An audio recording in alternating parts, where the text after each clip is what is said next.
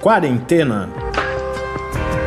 Resumo diário de notícias, pesquisas e as principais orientações sobre a Covid-19.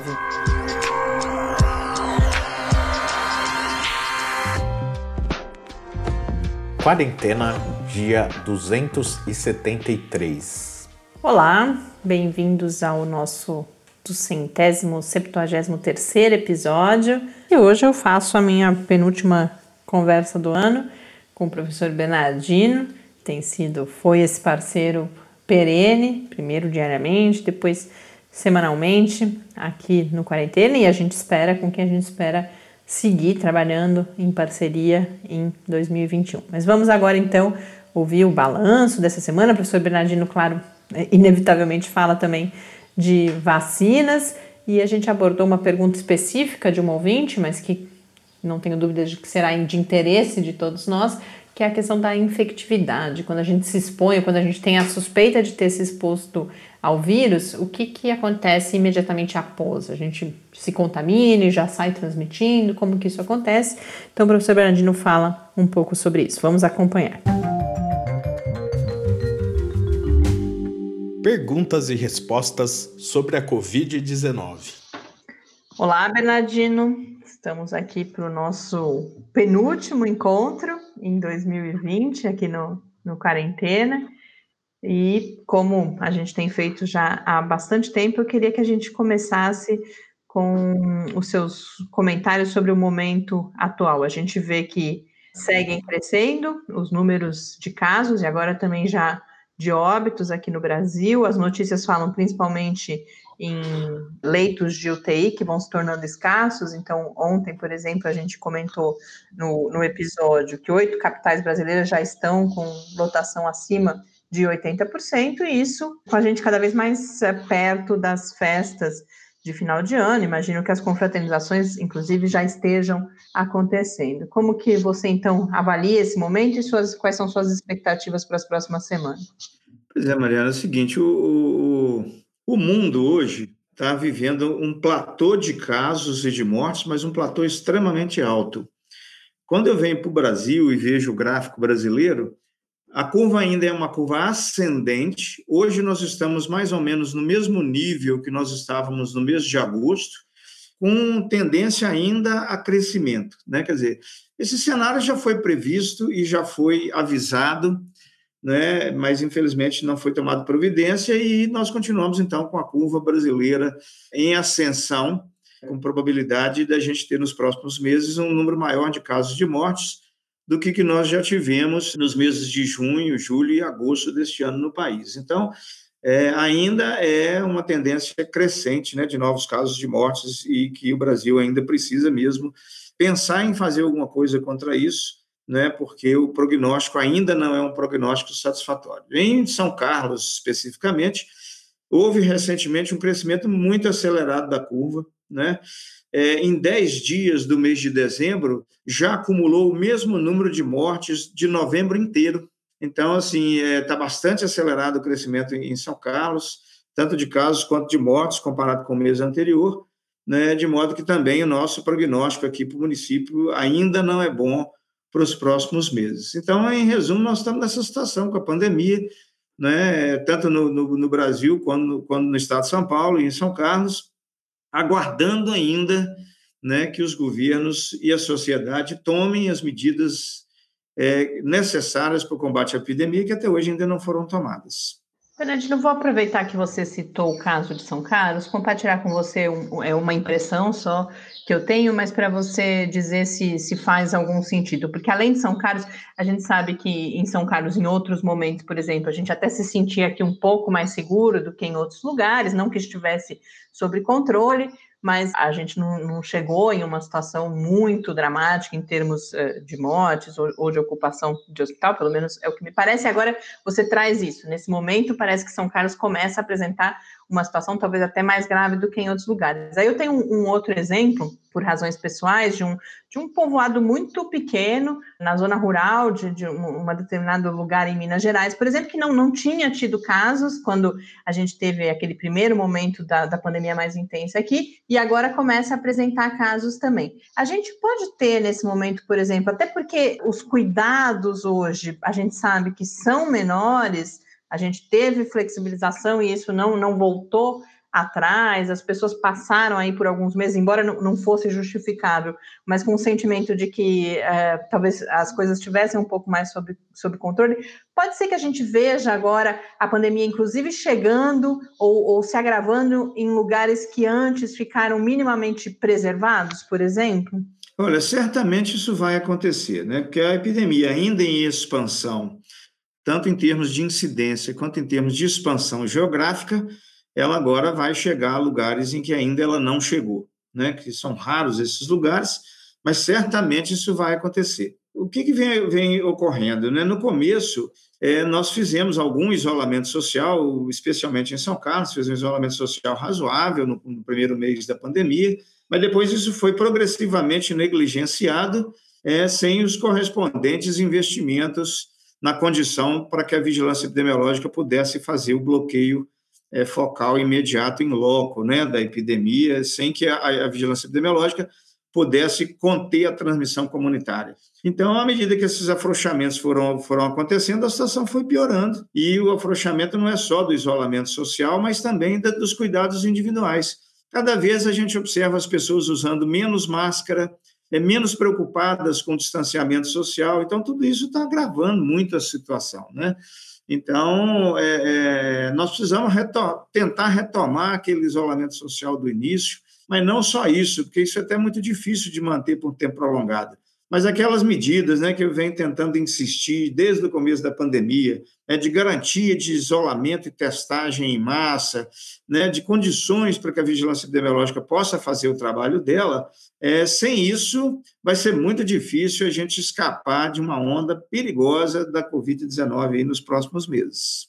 Bernardino, e a gente está em um momento em que a expectativa pelas vacinas é maior do que nunca. A gente tem situações muito distintas acontecendo. Então, tivemos essa semana o início da vacinação no Reino Unido com a vacina da Pfizer, outros países, eu destacaria aqui uh, o Canadá já aprovando também. A gente, talvez hoje mesmo, a gente está gravando na quinta-feira, talvez a gente tenha a notícia da aprovação emergencial nos Estados Unidos, inclusive, da, dessa vacina da Pfizer, outras devem uh, se seguir. Enquanto isso, aqui no Brasil, ao longo da semana, a gente semana passada conversou, inclusive, né, sobre o, aquele plano preliminar de, de vacinação. Havia uma expectativa de que um detalhamento seria publicado ontem, e aí a notícia que a gente teve é que isso, ah, esse plano já está pronto, mas ainda vai passar por ajustes. Então, fato é, que não temos documentos detalhados, inclusive não, também não para o Estado de São Paulo, embora tenha havido um anúncio para o Estado de São Paulo de que uma vacinação seria iniciada em 25 de janeiro. A gente também não tem um plano detalhado, não temos ainda notícias de fase 3 da Coronavac. A vacina de Oxford, uh, da, da, AstraZeneca, agora publicou os seus dados no, no Lancet, restam aquelas dúvidas todas sobre a, a eficácia mais alta no, no grupo que recebeu meia dose. Então, e nenhuma outra vacina, por enquanto, também publicou, é, só a da AstraZeneca publicou, de fato, em um periódico científico, os resultados de fase 3. Então, de um lado, a gente tem vacinação começando, e de outro, ainda muita incerteza, muita insegurança, e particularmente aqui no Brasil, uma confusão muito grande, o debate político, inclusive, suplantando as questões técnicas no planejamento dessa vacinação. Como que, que você vê esse quadro atual e quais são os riscos, inclusive olhando aqui para o Brasil, da gente ter é, essa falta, mais uma vez, né, de uma política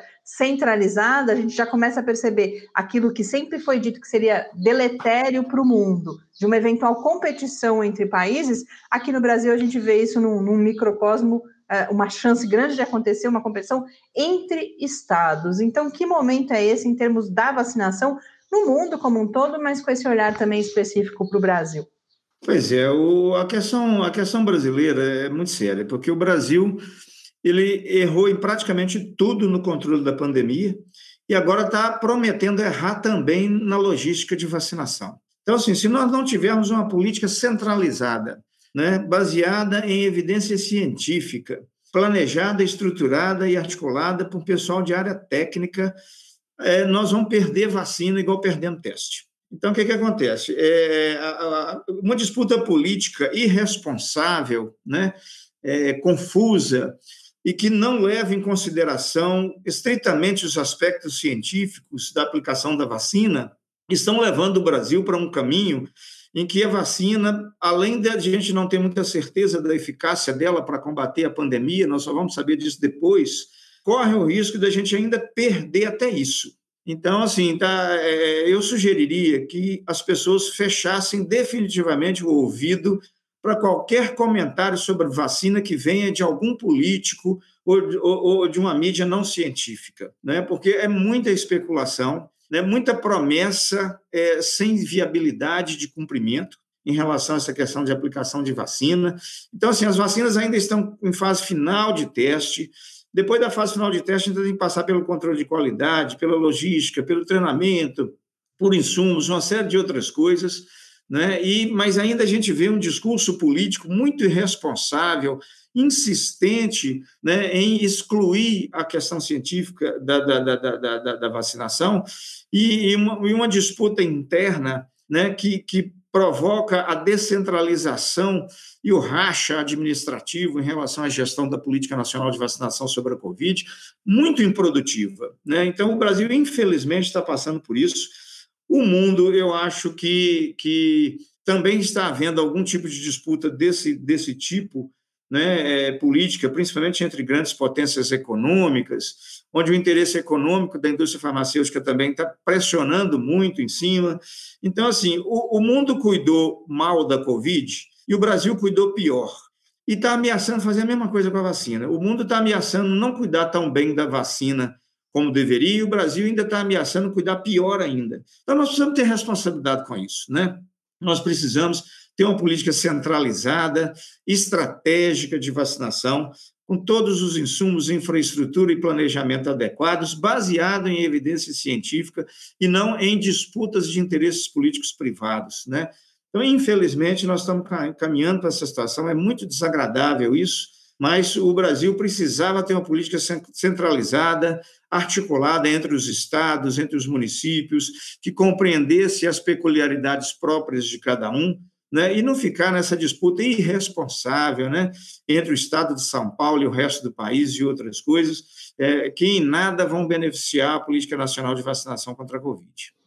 Nesse caldo do, do, Brasil cuidando ainda pior da pandemia, um outro assunto que me parece que, em geral, é debatido de uma forma bastante irresponsável e simplista é a questão do, da volta às aulas em diferentes níveis da, educacionais. Né? Então, a gente teve recentemente um episódio uh, lamentável que diz respeito ao, ao retorno das aulas nas universidades federais, então, eh, dizendo que no momento em que a pandemia começava, os números voltavam a crescer, determinando por decreto que as atividades deveriam voltar no, já no dia 4 de janeiro, depois isso foi revisto, a previsão agora é março, mas esse março, de certa forma, sai da cartola também. E, por outro lado, a gente tem muita pressão e um debate que é claro que é legítimo sobre as perdas, inclusive para o desenvolvimento infantil, de retomada de atividades nos outros níveis de ensino. Mas, como você sempre vem colocando, discute-se muito a retomada das atividades e praticamente nada o enfrentamento da pandemia. Então, nesse momento, quão, quão realista, ou, ou quão, de um lado, quão realista seria a gente pensar em uma retomada de atividades escolares no início de 2021, mas também o quão irresponsável é a gente falar nisso sem que sejam adotadas justamente as medidas de enfrentamento da pandemia. E, para além disso, no que, que a gente precisaria eh, pensar inexoravelmente, né? Não, não, podemos nem falar em retomada das atividades escolares sem realizar uma série de ações. Que, que ações são essas que nos permitiriam iniciar um debate sobre a retomada, pelo menos de alguns níveis de, das atividades presenciais, pelo menos em alguns níveis de ensino? É, como, como dito, né? É, o pré-requisito para o retorno às aulas é o controle da pandemia. E o governo não fala, em hipótese alguma, em controlar a pandemia, mas fala em retorno às aulas.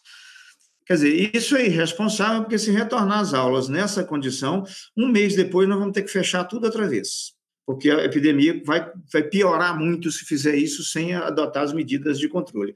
O, o ministro da Educação falou recentemente: não dá para continuar mantendo indefinidamente as escolas fechadas, é, então vamos voltar. Quer dizer, mas ele não fala que não dá para manter indefinidamente sem nenhuma política de controle da pandemia. Então, na verdade, ele está querendo dizer o seguinte: ó, abandona essa pandemia aí, vamos voltar e salve-se quem puder. Né? Na verdade, essa é a proposta do Ministério. Então, assim, é, que medidas que a gente precisa tomar? Se nós estabelecermos toda uma política de vigilância em saúde, né, uma estratégia responsável de vacinação na hora que a vacina vier, isso possibilitará algumas flexibilizações. Então, o que não dá é falar em flexibilização sem falar em controle da pandemia. Né? E eles insistem nisso, né? não se toca no assunto do controle da pandemia. Então, para controlar a pandemia, de novo, eu vou falar: vigilância epidemiológica robusta, com capacidade técnica e científica e tecnológica para poder conter a transmissão comunitária da doença, né? É, testagem em massa, rastreamento, isolamento, isolamento de, de, de contactantes de transmissores intensivamente. Quer dizer, é reforçar a capacidade de vigilância em saúde, de obstruir a transmissão comunitária do doença. Se fizer isso, aí abre um precedente para a gente conversar sobre retorno. Agora, falar sobre retorno sem fazer isso vai adoecer muita gente, vai morrer muita gente e nós vamos ter que fechar de novo. Né? Então, quer dizer, é, é muito sem inteligência esse tipo de proposta. Aqui em São Carlos, por exemplo, na UFSCar, nós estamos tentando conversas, já dentro da UFSCar, de fazer isso. Olha, nós vamos conversar sobre voltar, mas então antes vamos, vamos combater a pandemia. Vamos traçar estratégias dentro da universidade de combate à pandemia para que se viabilize os retornos. Porque, de outro modo, qualquer, qualquer retorno, além de, de resultar em, em mais morte, mais doença, ele vai ter que ser revogado daqui a pouco, porque ele vai ficar insustentável. Né, em função da quantidade de doentes e mortes que esses retornos vão proporcionar. Né? Então, nós precisamos ter esse cuidado. Então, quando o Ministério vira e fala assim, por que está por que que tá demorando a voltar? O próprio Ministério relata está demorando a voltar. Está demorando a voltar porque eles mesmos não adotaram as medidas de combate à pandemia. Porque se desde o começo o governo tivesse adotado as medidas corretas de combate à pandemia, nós já teríamos voltado. Então, se você imaginar, por exemplo, é, países que fizeram isso, o Uruguai, por exemplo, hoje tem em torno de 80, 85 mortos. Se, se nós tivéssemos feito isso na cidade de São Paulo, né, na cidade de São Paulo, nós teríamos hoje, no máximo, 300 mortos na cidade de São Paulo. Então, e por que, que nós não temos, é, nós temos 10 vezes, 100 vezes mais? Porque não fizeram nada para combater a pandemia e fica falando em retorno. Então, realmente, é mais um, uma persistência num erro, né, e que eu não sei o porquê o Brasil não quer corrigir.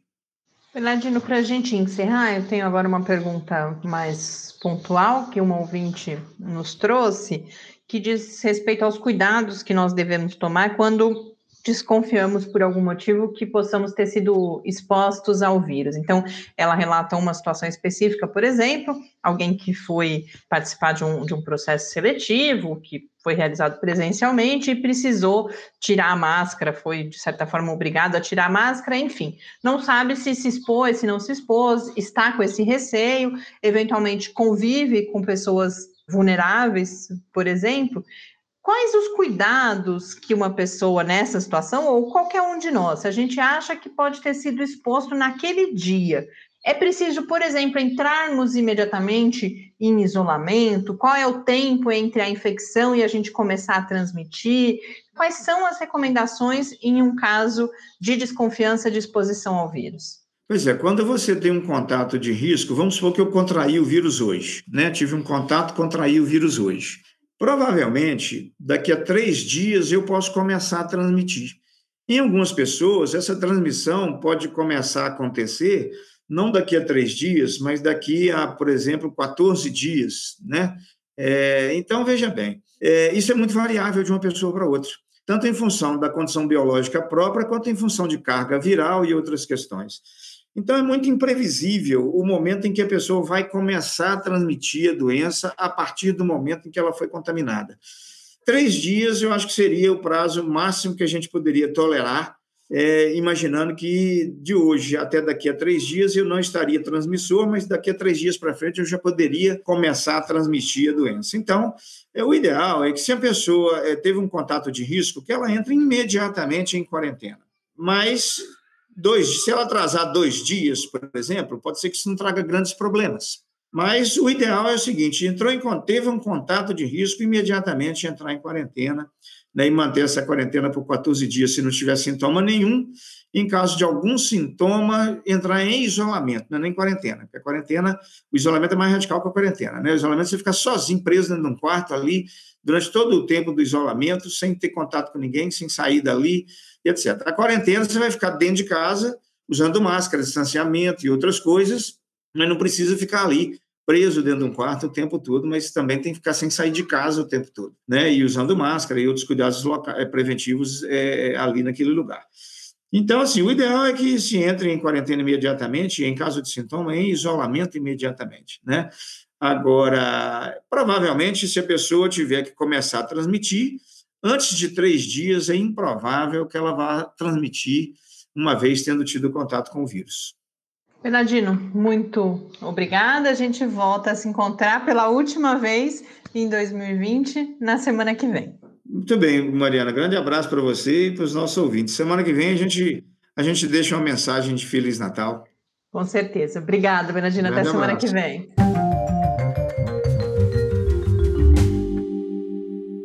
De volta para a gente fechar essa penúltima semana de quarentena aqui.